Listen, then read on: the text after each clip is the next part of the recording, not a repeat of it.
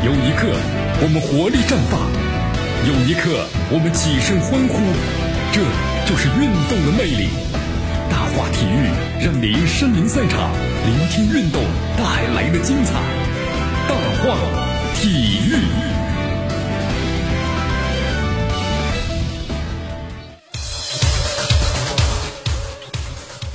这里是大话体育的江南区锁定 FM 九十六点七，去关注我们的节目。好，这两天亚足联有个消息啊，亚足联宣布呢，这个国际足联和亚足联呢将共同决定呢推迟就大部分即将到来的卡塔尔世界杯的这个预选赛啊，这就意味着咱们国足原来定在的是三月份要进行的两场的四十强赛的小组赛就延迟到六月份了啊，这个延期的话有好处吗？对咱们中国国家队来说还是有好处的。你看，亚足联表示啊，鉴于世界呢和亚洲范围之内，我们说包括这个新冠疫情啊，各个国家呢包括地区检验检疫政策都不太一样。那么综合考虑一下以后，决定还是把这个大部分的世界杯选赛啊、亚洲区四十强赛的剩余赛事的时间呢，那么都往后推。那么原来定在呢是亚洲区小组赛三月份就要开打了，那么现在推迟到呢五月三十一号到六月十五号期间啊，国际比赛日全部完成。呃，相当给大家换句话说吧，就咱们中国队啊，在这个亚洲区四十强赛 A 组还剩了四场比赛，那么就是半个月之内啊，全部都要打完。咱们目前国足剩下的四场比赛呢，对手是这个马尔代夫、关岛队、菲律宾队和叙利亚队。我们说对手呢强，可能有这个威胁的就是菲律宾和这个叙利亚了，是吧？打这个马尔代夫或者关岛的话呢，应该是没有太大的问题。现在呢，为了确保这个赛事顺利完成呢，亚足联已经向各参赛的会员协会啊发出了申办的邀请。那么各会员协会呢，可以申办呢，就本队所在小组的赛事。目前啊，根据了解的话，咱们中国足协呢已经提出了，就申办的中国队所在的 A 组啊赛会制比赛的申请。哎，这样的话，咱们这个咱们中国队啊就不用舟车劳顿了，对吧？到处跑来跑去了啊。如果在国内的话，就非常棒。那么这样的话，不管是咱们准备还是天时地利人和吧。那么小组中啊，其他几支球队呢，目前均表示这个赞同了。那么不出意外的话，我们在节目当中为大家做了个介绍，上海将成为呢四支强赛 A 组剩余比赛的这个所在地。好，亚足联的这个延期声明啊，对于咱们中国来说呢，我们分析过啊，是个好消息，因为在 A 组的前四轮比赛中啊，咱们中国队呢表现的不是特别好，发挥欠佳，只取得两胜一平，还有一负积七分的成绩，目前呢是暂列 A 组的第二。落后呢多赛一轮的叙利亚呢多达是八分，那么身后的话，咱们还有菲律宾队，还有马尔代夫和这个关岛，积分的是七分、六分和零分，这三支球队都踢了五轮了。从小组的出现形势，咱们分析一下，咱们中国队呢竞争这个 A 组的第一，希望呢就是很渺茫，很渺茫。那么争夺这个第二呢，成了最现实的目标了。根据这个亚足联的规定呢，咱们这个世界杯预选在亚洲区的八个小组的头名和成绩最好的四个小组的第二名，一共是十二支球队，然后参加呢。就晋级，我们说了亚洲区世界，呃呃，这个亚洲区啊世界杯预选赛的十二强赛。虽然在剩下的四场比赛中啊，咱们中国队呢原本是就三主一客，但是如果上海呢成为这个 A 组的赛会制的举办地，那么等于又增加了一个呃主场。那么这个变化的话，有助于增大呀咱们国足包括 A 组的第二名身份的出现的机会。呃，不过呀，我们说赛会制比赛呢，对于国足来说是有挑战的。首先呢，和这个主客场赛会制不太一样。这个赛会制比赛，我们存在很多偶然性，对吧？对于像这个球员的心态啊，有很大的挑战。你看咱们国足的话，在换帅之后呢，呃，只和中超包括中甲球队打过这六场教学赛。我们说这个难度或者强度的话呢，你没办法和这个正式的国际的 A 级比赛是相比的。那么如果在这个主场赛会制较大的压力之下，某场比赛呢出了偏差，那么国脚们可能这临场应变的能力。那就太差了，那么可能就全队的又还是低水平的发挥啊，那这是一个让人呢非常担忧的问题。呃，还有就是向大家介绍一下，按照这个赛程的话呢，国足在半个月之内打完四场比赛，目前这个国脚们呢还要参加这个中超联赛的第一阶段的比赛，这对国脚们来说呀，这个体能是一个考验。那么另外呢，赛会制由于赛程呢是比较紧，还可能会出现的意外的伤病。不过呢，我们说压力有的时候呢会转化为动力的啊。你看咱们这个国足的话，经历上个赛季中超两个阶段。呃，都打了赛会制比赛嘛，还有这个亚冠联赛呢，也是赛会制比赛，所以咱们国脚的抗压能力啊，或者说应对赛会制比赛的经验呢，相对来说都有大幅度提升了，啊，这可能比同组的另外四个对手啊，会有更大的这么一个优势，而且这个时间呢，我们说现在呢又推迟到了这个六月份啊，也给这个李铁考察国足入籍球员都留出了更加充裕的时间。如何让这个阿兰·费南多还有这个埃克森，我们说了，这规划球员呢组成更具杀伤力的锋线组合，这可能是咱们国足啊能不能够顺利拿到那十二强赛名额的一个关键了，对吧？你看咱们这个中国的这个锋线呢和中场总是爱脱节啊，在这面对强敌的时候啊，光靠锋线一一两个人单打独斗肯定是不行的。那么如果咱们这个锋线的话，那几个这个入籍球员的话呀，能够组成一个三角组合，或者是打出一个配合来，可能咱们取胜的这么一个把握性会大大增加的。好，欢迎大家继续锁定和关注江南为大家所带来的大话体育。有一刻，我们活力绽放；有一刻，我们起身欢呼。这就是运动的魅力。大话体育让您身临赛场，聆听运动带来的精彩。大话体育。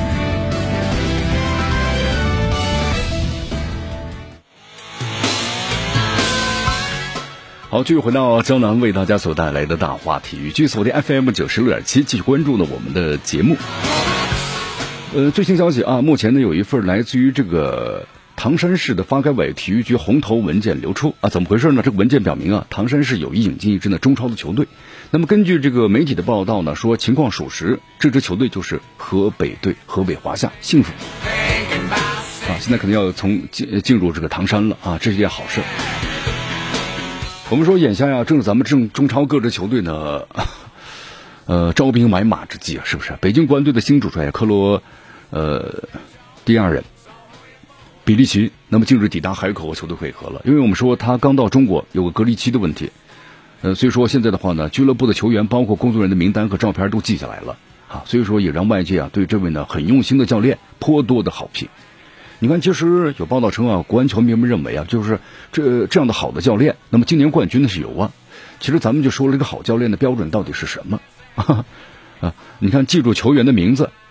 就能够联想到打出好的成绩，看来思维是有点太过于跳跃了啊！其实咱们说了，中超的这个杨帅啊，像走马灯一样。最近几年的话呢，北京国安队的主帅啊，更换的非常的频繁。你看，从这个何塞到施密特，对吧？再到这个日内西奥，呃，但是连续多年都没有呢捧起顶级联赛的冠军了。上个赛季结束之后啊，日内西奥的合同到期，国安队呢也没有跟他续约，而是选择了这个前克罗地亚的这个国家队主帅，就是比利奇。我们说了，虽然现在东欧的主帅价格很便宜啊，但是国安队还是寄予了这个厚望的，就希望他能够带领球队啊，在今年呢夺得咱们的中超的冠军。好，其实国安队呢，我们说了，平心而论呢，还是有这个实力的，对不对？新赛季中超联赛，啊 国安队也是咱们热门的这个最大的呃之一嘛。你看球队的这个外援阵容呢，没有太大的变化，前场呢有这个巴坎布，中场呢有奥古斯托，还有比埃拉、费尔南多，对吧？后防线呢有这个金文哉。那么中超呢，算是顶尖的配置了。本土阵容呢，有于大宝，还有池中国、李磊、张玉宁、张稀哲、于洋和这个王刚的豪华国脚群。所以说，你看这个比利奇后来也放出豪言了嘛，说执教国安队的首要任务，那我就是要夺取中超的冠军。好，雄豪言壮志啊！但是呢，有的时候话不能说的太过于满了，最后你圆不过来，那就可能只有走人了。你看呀，我们说现在呢，对于俱乐部来说，这换帅如同换手机啊，真是这样一种感受，是吧？对于主教练而言的话呢，这边下岗，那边反正在就业嘛。你看，在这个二零二零年去年的十二月二十呃十二月十六号的时候，当时呢任这个英超呢西布朗队的主教练的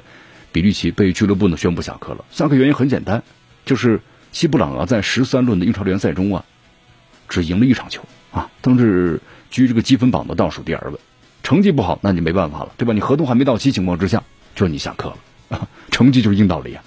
然后现在的话呢，出任了北京国安队的主帅了。你看，我们说现在啊，他这在家赋闲时间有点久了，在中超磨到星光座之后的话呢，比利奇还是有点感恩之心啊。在中国隔离期之内啊，闲着也是闲着，熟悉一下俱乐部的人员情况呢，再正常不过了。你看，我们说，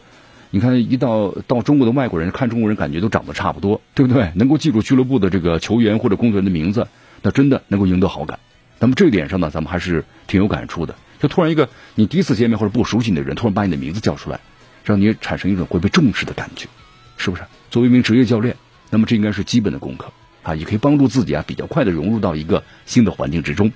那么兴帅和球队啊，我们说都有蜜月期的，现在就是冬训期，没没有成绩的压力，所以大家相处应该是比较融洽。根据了解的话呢，这比利奇啊，在看了国安队的比赛录像之后呢，给球员们树立信心。他说：“我看了去年两年所有的比赛，我可以肯定的告诉大家，你们踢得非常的好，你们小范围的配合非常的精湛，但是还有需要改进的地方。所以说，你看这个说话的话，其实我们说了，是有吉瑞教练的一个城市化的套路，先表扬啊，之后呢，但是但是啊，又怎么怎么怎么样，对不对？这但是才是最主要的哈。”好，不管怎么样吧，江南也觉得啊，这夺冠靠的还是硬实力呀，啊，不用太在意名字这种小的细节。你看这个中超历年的这个杨帅有能力有水平的不少，但真要站稳脚跟的呀，真不多。你看申花的前西班牙主帅呀，啊，弗洛雷斯是不是？那你看这个花帅的季节报告让球申花的球迷问他称道。弗洛雷斯的话呢，与执教球队的这个季节报告啊，每一本都像字典一样厚。那么这功课做得到家吧？做得到家，是不是？啊？球迷们对这个呃弗洛雷斯有着呢战术理论家的这么一个印象，但是很遗憾，你看执教申花队一个完整的赛季都没有。那么一九赛季，弗洛雷斯仅仅执教了几个月，因为保级压力太大，被迫下课了啊。韩国主帅呢崔康熙，呃担任这个救火教练。你看这个此前的话呀，崔康熙刚刚从大连一方的下岗了，都是这样啊，一方下岗，另一方的马又上去了啊。呃，自从这个绿地呢入主申花之后啊，曾经十六年换了八个主教练。从这个弗洛雷斯啊，全北教父呀，崔康熙，现在还坐稳了帅印。从一九年七月上任之后呢，当年这个崔康熙带领申花夺得了足协杯的冠军。那么到现在呢，我们说崔康熙啊，在申花的执教时间呢超过两年半了。崔康熙在中超呢有过失意，那么如今在申花呢，么我们说得到了这个俱乐部的高层的信任，啊，对于他特别贯彻呢这个战术理念，或者说打造一支成熟稳定的球队阵容。那这都是很重要的。你没有这样一种相信的话，你是放不开手脚去做事儿的啊，这是肯定的。好，我们说了，球队的成绩的上限就是球员的能力所决定的，对吧？下限是跟这个教练的能力有关。你成绩好了，那是教练的功劳，指挥有方，对吧？成绩差了，是教练太固执，不懂得变通。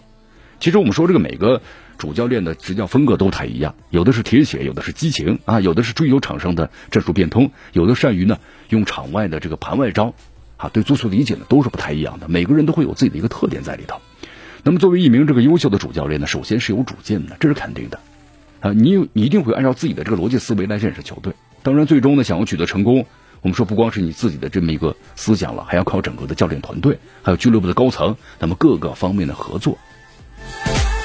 所以说呢，你看这个成绩来看的话呀，国安队一直在中超呢属于是中上游，对吧？永远的争第一，有这么一个口号。所以说，让这个俱乐部要对冠军有更强的执念啊。为了达到这个目标的话呢，更换主教练，这个可操作性是比较强的。那么也是球队啊使用最多的方法。你看这个官方呢宣布，比利奇啊在执教中的战术还是比较丰富多变的，临场的指挥呢是有激情的，其所带领的球队啊有较强的侵略性。那这个比利奇能不能够和国安队产生化学反应呢？这个可能还还有咱们有待于这个之后的成绩，对吧？还有这个时间来验检验了。那么如果最后成功了，肯定不是因为他一早就记住球员那个名字，这个不是最主要的，是吧？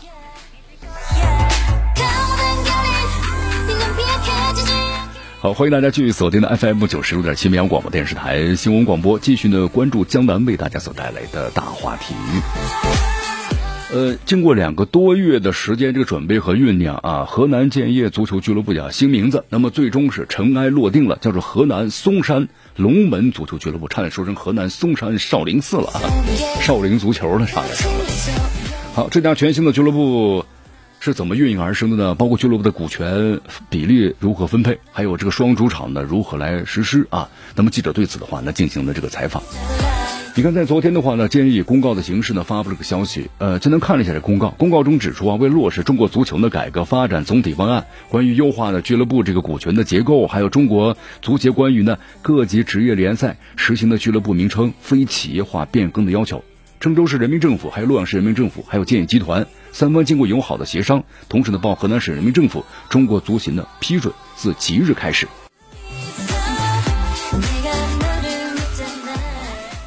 好，现在从这个即日开始啊，河南建业足球俱乐部呢股份有限公司就正式更名为是河南嵩山龙门足球俱乐部股份有限公司了啊。那么新的俱乐部呢将充分的发挥三方的各自优势，权益的共享，义务共担，那么共同支持呢河南足球事业的发展。根据了解的话呀，俱乐部将按照呢中国足协相关的规定，就完成这个股权的结构优化，包括呢赛事注册等等事宜，将实行呢双城双主场的轮换制。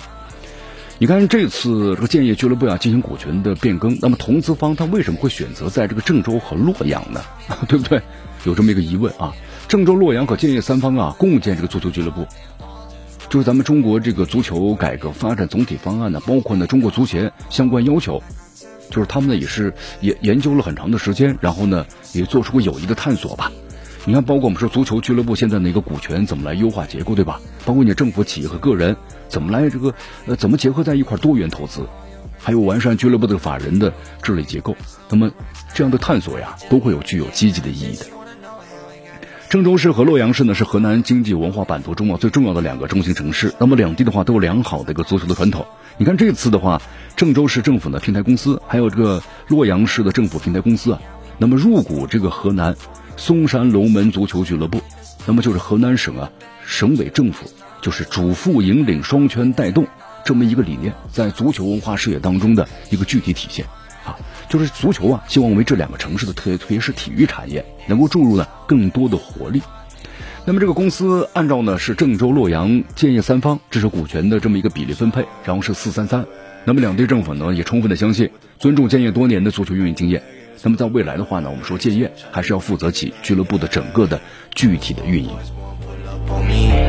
好，嵩山龙门这个新名称是怎么由来的呢？据说是听取了广大球迷的意见 啊，以河南作为这个新名称的引起。我们说了，嵩山龙门就想到少林寺了，是吧？这都世界文化遗产呢，是郑州市和洛这个洛阳市的这个文化的名片，也是中原文化的一个形象的地标。所以这样的话呢，起这个名字有利于传播呀，黄河文化，弘扬的中原人的这个人文的精神。好的，朋友们，有时间关系啊，今天的节目到这就告一段落啊，我是江南，咱们明天见。